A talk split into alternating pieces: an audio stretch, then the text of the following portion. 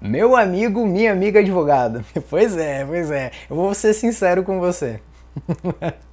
As pessoas não gostam de você. Você sabia disso, né? Cara, a galera tem medo de advogado. Tem medo de ser passada para trás, né? De vocês ludibriarem, né? Deixar aquelas letras pequenininhas, aqueles termos técnicos e vocês precisam vender. Não podem fazer propaganda, né? Não, não é permitido, mas vocês precisam vender.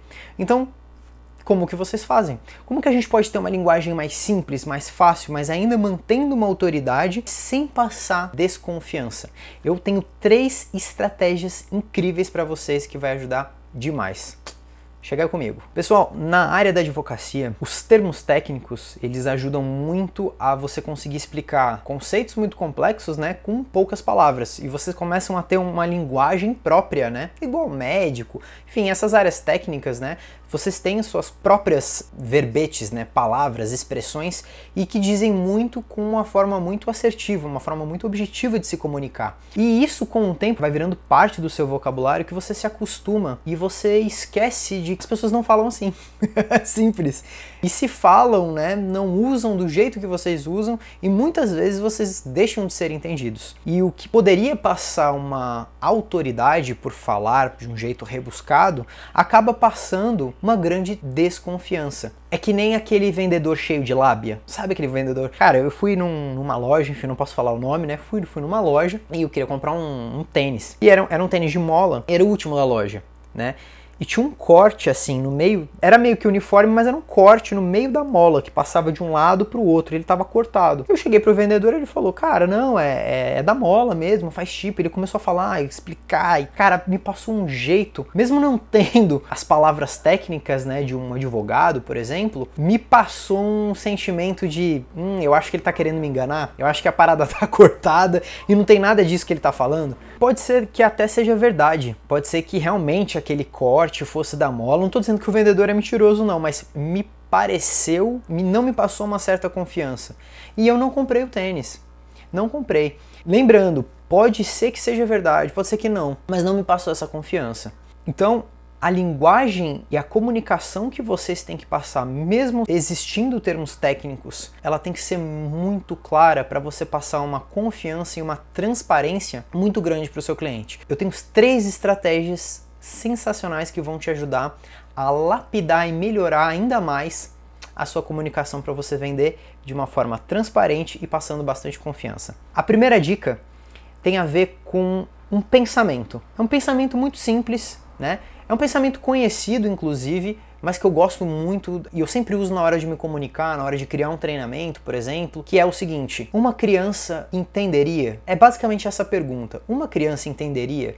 Faz essa pergunta para você na sua cabeça. Uma criança entenderia? Então, quando você vai falar, então aí você pode falar, por exemplo, discricionariedade, uma palavra que é muito usada aí pelos advogados. Acho que uma criança entenderia isso? Provavelmente não. Então eu vou trocar de palavra. Ou você pode usar um, um linguajar ou um, um, verbete, mas se você for usar um, uma linguagem, uma expressão mais técnica e precisa, logo depois você vai fazer a segunda estratégia que é educar o seu cliente. Você vai chegar e você vai explicar o termo logo depois de você ter falado. Essa é uma técnica muito legal porque, ao mesmo tempo que a pessoa não fica envergonhada em perguntar, porque muita gente tem vergonha, você fala uma palavra técnica, a pessoa fica assim, hum, hum entendi, claro. E muitas vezes a pessoa não entendeu nada, só que ela tem vergonha de te perguntar. E ao mesmo tempo, o outro lado, né, da faca de dois legumes, o outro lado da, da moeda é que muitas vezes a gente vai querer ficar explicando tudo e a gente não quer xingar o nosso cliente de estúpido, né? Vai que ela realmente está entendendo e você não quer parecer arrogante.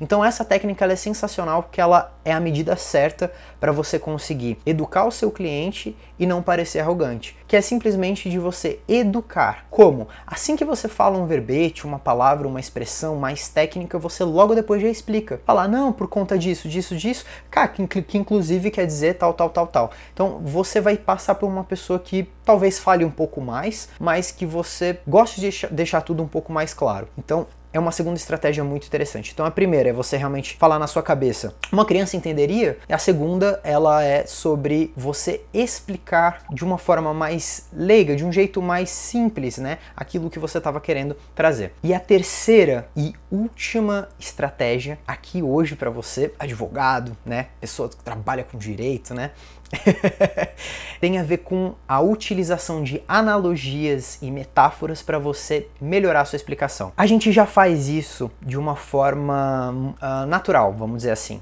Né? Quando a gente está conversando, você fala, ah, não, é como tal coisa, e você vai dar um exemplo para você fazer a sua explicação. Eu quero que você use isso como técnica. A utilização de analogias e metáforas para você ter uma explicação mais simples e mais fácil ajuda muito no entendimento. Vamos dar um exemplo, né? Por exemplo, a gente tem uma técnica, né, é chamada venda inversa. Só que ao invés de eu falar assim, ah, venda inversa, explicar e tal, eu posso falar assim, você conhece a Era do Gelo? Ah, conheço a Era do Gelo, né? Aquele que tem o esquilinho e tem a, a, a noz, né?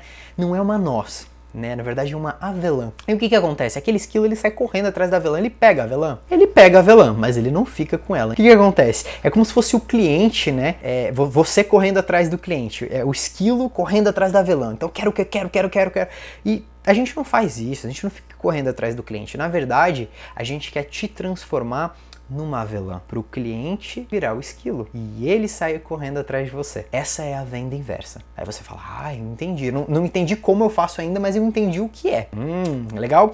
Uma outra, por exemplo, é, a gente teve, teve uma, um, um escritório de, de, arquitetura e que uma das sócias ela estava grávida e o projeto ele demorava um tempo e as pessoas chegavam e falavam, ah, eu quero o meu projeto já, quero o meu projeto agora. E elas tinham que explicar que demorava um pouco, não tinha como ser muito rápido, que senão o projeto não ia ser é legal. Só que as pessoas não entendiam isso.